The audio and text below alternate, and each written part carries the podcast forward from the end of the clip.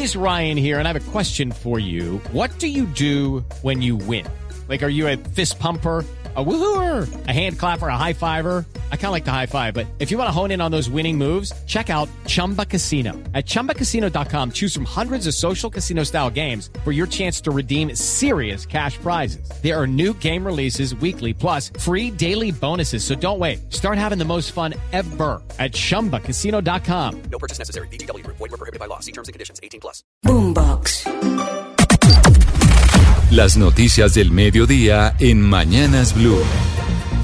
Nos conectamos con el servicio informativo de Blue Radio dirigido por Leonardo Sierra a esta hora para conocer las noticias más importantes de Colombia y del mundo. Don Leo, buenas tardes. Buenas tardes y Camila para usted y para todos los oyentes de Blue Radio. Una semana agitada políticamente, ¿no? Para el gobierno nacional, convocatoria de marchas unos que apoyan las reformas del presidente Petro, otros en contra de su gobierno, pero también radicación de la reforma a la salud, también el tema de la ley de sometimiento, los eh, cambios que se quieren hacer a la justicia, o sea que va a ser una semana bastante movida políticamente en el país. Así es, mañana empiezan las concentraciones en Bogotá, pero mañana son a favor de las reformas del gobierno de Gustavo Petro, que es el que las está convocando.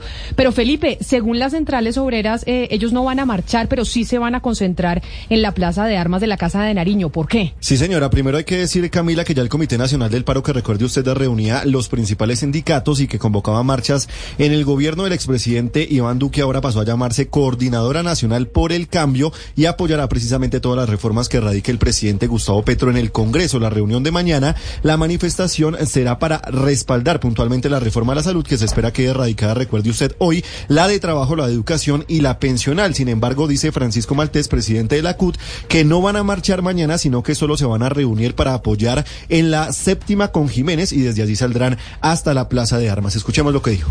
Cali, en la Plaza del Ferrocarril, que es el sitio tradicional de las marchas. En Cartagena, en la Bomba del Amparo y en Bogotá, la concentración será en la Plaza Núñez y no en el Parque Nacional. Eh, Medellín, en el Parque, de en el Parque de las Luces.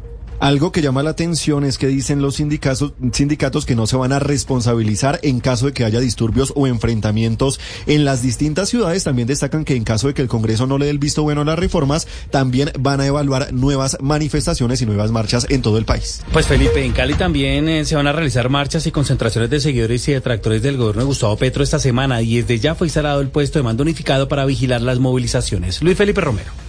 Mañana martes 14 de febrero será el turno de las personas a favor del gobierno, quienes desde dos puntos de la ciudad saldrán a marchar. Ambos recorridos que llegarán hasta el Parque de las Banderas iniciarán a las 8 de la mañana y el primero saldrá desde la glorieta del ferrocarril en el terminal de transportes y el otro será desde el sector de Puerto Rellena, donde los manifestantes apoyarán las reformas del actual gobierno. Por eso el secretario de Seguridad de Cali, Jimmy Ranguet, confirmó que la ciudad ya tiene un puesto de mando unificado y desde hoy rigen algunas restricciones en movilidad prohibir trasteo, movilización de elementos voluminosos que puedan poner en riesgo las manifestaciones, pero lo más importante que hemos acordado un plan estratégico para garantizar el derecho de las personas que quieren salir a manifestarse, pero el derecho de los ciudadanos que van a continuar con su vida cotidiana, su trabajo, las idas al colegio, la idea es garantizar la movilidad de la ciudad. Ya para el miércoles 15 de febrero, los opositores a las medidas de Gustavo Petro saldrán también desde el Parque de las Banderas, pero esta vez con rumbo hacia la plazoleta Jairo Varela sobre las 10 de la mañana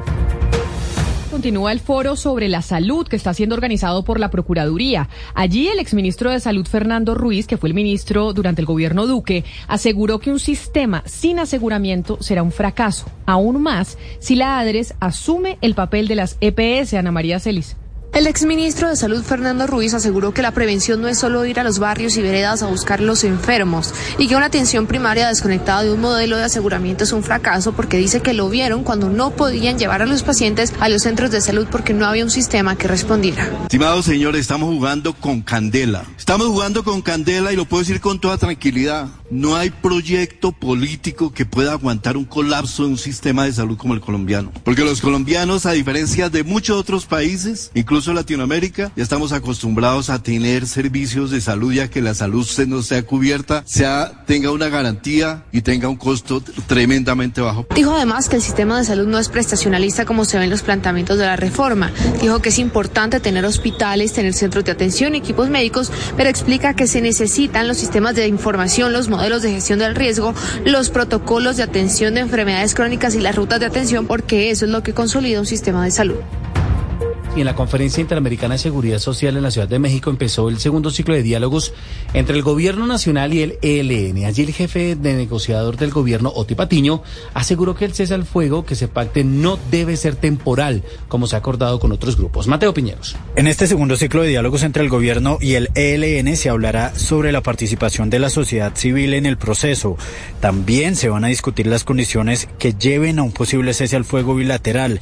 En este sentido, el jefe negociador del gobierno gobierno Patiño explica que se debe buscar no solo el fin de las confrontaciones, sino también alivios permanentes para las comunidades afectadas por la violencia. Esperamos que al finalizar este ciclo, basados en esta noción de cese al fuego, hayamos formulado y empezado a implementar decisiones que generen alivios permanentes, no temporales, no treguas temporales, al referirse a este punto, el jefe negociador del ELN, Pablo Beltrán, aseguró que el cese debe ser bilateral y nacional para que sea exitoso. Como lo comentábamos hace algunos minutos, valga la redundancia, ante el paro armado en Nariño y Argelia, los 23 alcaldes de los municipios del oriente de Antioquia le enviaron una carta al ministro de la Defensa solicitando un Consejo de Seguridad Regional urgente, Héctor David Santamaría. En Nariño y Argelia, los habitantes temen salir a las calles por el paro armado decretado por el Clan del Oriente. Parece municipios fantasmas cuando la pandemia del COVID-19 hizo encerrar a todo el planeta en sus hogares, pues la misma situación se está observando en estas dos poblaciones del Oriente antioqueño. Por eso el secretario de Desarrollo de Nariño, Juan Fernando Santos, aseguró que pese a la presencia de las autoridades, se mantiene el temor de los ciudadanos. Está garantizando la seguridad, pero desafortunadamente las empresas de transporte están paradas. Los 23 alcaldes de los municipios del Oriente enviaron una carta al ministro de Defensa solicitando un Consejo de Seguridad Regional con la Fuerza Militar, la Fiscalía y las administraciones municipales para analizar lo que está pasando en esta zona de Antioquia. Sigamos hablando de noticias de orden público porque las autoridades iniciaron las investigaciones para establecer la veracidad de dos panfletos donde amenazan a 13 líderes sociales en el departamento del Cauca. John Jairo Astudillo. Así es, hay temor y zozobra en medio de la población civil del municipio de Mercaderes, en el sur del departamento del Cauca, tras la aparición en las últimas horas de dos panfletos donde se amenaza a 13 líderes de esta zona del sur del departamento. Entre tanto, las autoridades han dicho que ya se encuentran en investigación estos documentos que atemoriza a la población del sur del Cauca. Escuchemos a Diego Aguilar, secretario de Gobierno del departamento del Cauca, refiriéndose frente a esta delicada situación. Tenemos conocimiento de este panfleto es un tema preocupante, está siendo objeto de análisis por parte de las autoridades competentes para determinar su veracidad. Asimismo, las autoridades confirmaron que el próximo 20 de febrero se ha citado un puesto de mando unificado en el municipio de Argelia Cauca para analizar la delicada situación de orden público que afronta el departamento del Cauca. Ya a esta hora están reunidos en Bogotá las directivas de la Sociedad de Activos Especiales conocido como SAE, y el alcalde de Barranquilla, Jaime Pumarejo, para buscar soluciones al proceso con la empresa AAA. El mandatario insiste en que el monto ya pagado es el correcto y que la Super Servicios tiene cálculos equivocados. Valentina Herrera. Pues ya se dio este primer encuentro corto entre el director de la SAE, Daniel Rojas, y el alcalde de Barranquilla, Jaime Pumarejo, en el que el mandatario insistió en que ellos tienen todas las pruebas de que la compra y la valoración por parte de Deloitte es la que corresponde en cuanto a las acciones de AAA. Insisten que la Superintendencia de Servicios tuvo en cuenta varios parámetros que no tienen nada que ver con este proceso y es por eso que ellos dicen que el valor aumentó. La cifra es real. Judy was boring. Hello. Then Judy discovered chumbacasino.com. It's my little escape. Now Judy's the life of the party. Oh, baby, Mama's bringing home the bacon. Whoa. Take it easy, Judy. The Chumba life is for everybody. So go to ChumbaCasino.com and play over 100 casino style games. Join today and play for free for your chance to redeem some serious prizes. ChumbaCasino.com. No purchase necessary. Void where prohibited by law. 18 plus terms and conditions apply. See website for details. imposible de valorar en más de en 1.9 billones o en 2.4 o en los diversos números que han dicho durante las últimas semanas porque esta es una empresa que tiene un tiempo finito, es decir, tiene una concesión eh, de activos que son de propiedad del distrito de Barranquilla. Todos los activos de acueducto, agua y alcantarilla, eh, acueducto, aseo y alcantarillado de la ciudad son del distrito de Barranquilla y tienen un contrato de concesión hasta el 2033. Así que esta, esta empresa se acaba en el año 2033. Precisamente esas pruebas van a volver a ser socializadas hoy en la tarde con el fin de crear un documento conjunto que será presentado a la Procuraduría General en otra reunión este jueves. Fiscalía pedirá cárcel para la exdirectora de la Unidad Administrativa Especial de Servicios Públicos, se conoce como UAEPS, por su presunta responsabilidad en la disposición de un área de protección ambiental para el manejo y aprovechamiento de residuos sólidos. Geraldine Navarro. Luz Amanda Camacho es señalada de ser responsable de los delitos de invasión de área de especial importancia ecológica y daños en los recursos naturales. En 2018, la exfuncionaria dispuso de un predio denominado Buenos Aires, ubicado en la localidad de Ciudad Bolívar, en el sur de Bogotá, para el manejo de residuos sólidos y tratamientos de líquidos con alternativas de aprovechamiento. Con esta decisión buscaba contrarrestar una contingencia que se presentaba en el relleno sanitario de Doña Juana. El terreno utilizado hace parte de la ronda y la zona de manejo y preservación ambiental del río Tunjuelito, un área de especial protección ecológica. Además, se constató que en el predio Buenos Aires fue usado durante algo más de tres años, por lo que generó procesos sancionatorios en primera medida por la Secretaría Distrital de Ambiente y otras autoridades ambientales. Y el IDRD ya dio a conocer la cantidad de asistentes a las jornadas con Mebol Sub-20 en Bogotá. Un récord de más de 160 mil personas asistieron. Oscar Torres, tiembla Barranquilla. Sí, señora Camila. Con los- Con uno, perdón, Oscar, me uno. Tiembla Barranquilla. Camila, buenas tardes para usted para todos los oyentes. Y es que miren, los partidos de Bogotá que estuvieron desde el pasado 31 de enero hasta ayer, durante, estos, durante esos días la ciudad ofreció seis escenarios deportivos, cuatro para entrenamientos y dos para competencias, que fue el Campín y el Estadio de Techo. Todo esto con el fin de acoger las cinco fechas del hexagonal final de Conmebol Sub-20. Y las cifras que se conocieron es que se reunieron 162.257 espectadores si se suma la asistencia en los dos estadios. Y le comento la cifra rápidamente. En el partido frente a Uruguay hubo 28.187 espe- eh, espectadores. Ante Paraguay la cifra aumentó a 31.649 hinchas. El duelo con Ecuador con- congregó a 33.090 asistentes y la cuarta jornada ante Brasil contó con la presencia de 31.630 personas y la última frente Venezuela se cerró con 32.770 espectadores para un total, como usted lo decía, de 152.276 asistentes. Esto fue lo que dijo la directora del IDRD, Blanca Durán.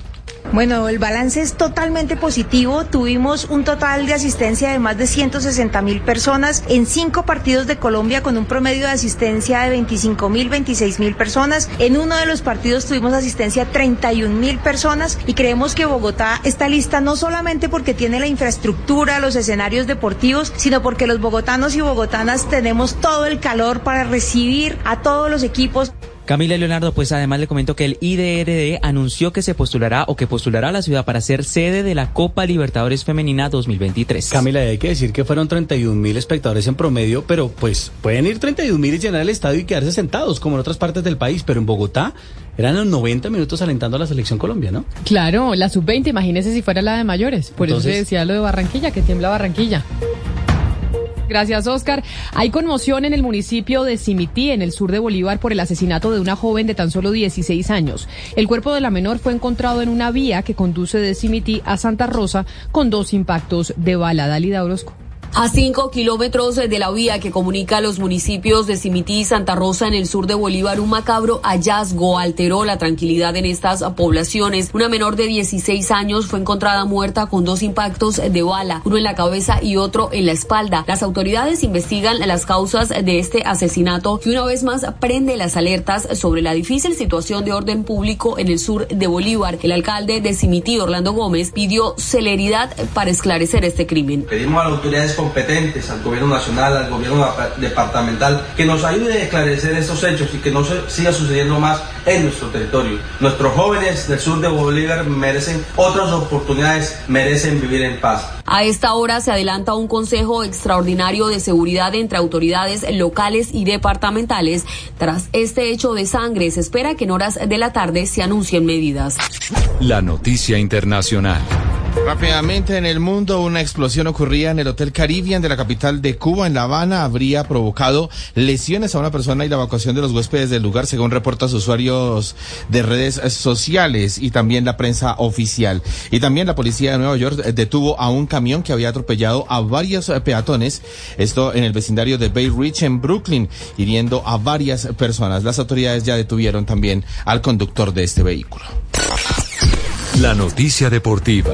La noticia deportiva a esta hora es de Linda Caicedo, porque la Federación de Historia y Estadística ha elegido a la colombiana con la mejor del año 2022, menor de 20 años. Para llegar a este reconocimiento, Linda, el año totalmente anterior, fue distinguida como la mejor jugadora de la Copa América que se jugó en Colombia y además la segunda del Mundial Sub-17 de la India. Junto a Linda, también aparecieron en el once ideal de esta entidad las colombianas Ana María Guzmán, lateral, Luis Agudelo, arquera y la delantera Gisela Robledo. Además, todos estamos atentos, pues en nueve días Linda cumple 18 años y vamos a saber en dónde jugará. Las principales tendencias en redes sociales. Con más de 36 mil trinos, la palabra millonario se posiciona primera en tendencias nacionales después de que este domingo, durante el duelo entre el equipo capitalino y Deportes Tolima, un aficionado ingresara al terreno de juego y agrediera por la espalda a Daniel Cataño, jugador que expulsó el árbitro por responderle al hincha. Tras la situación, Millonarios decidió no jugar el compromiso porque, según Alberto Gamero, técnico albiazul, no habían garantías. Hello, it is Ryan, and we could all use an extra bright spot in our day, couldn't we? Just to make up for things like sitting in traffic, doing the dishes, counting your steps, you know, all the mundane stuff. That is why I'm such a big fan of Chumba Casino. Chumba Casino has all your favorite social casino style games that you can play for free anytime, anywhere with daily bonuses. That should brighten your day a little. Actually, a lot. So sign up now at chumbacasino.com. That's ChumbaCasino.com. No purchase necessary. Group. Void were prohibited by law. See terms and conditions. 18 plus.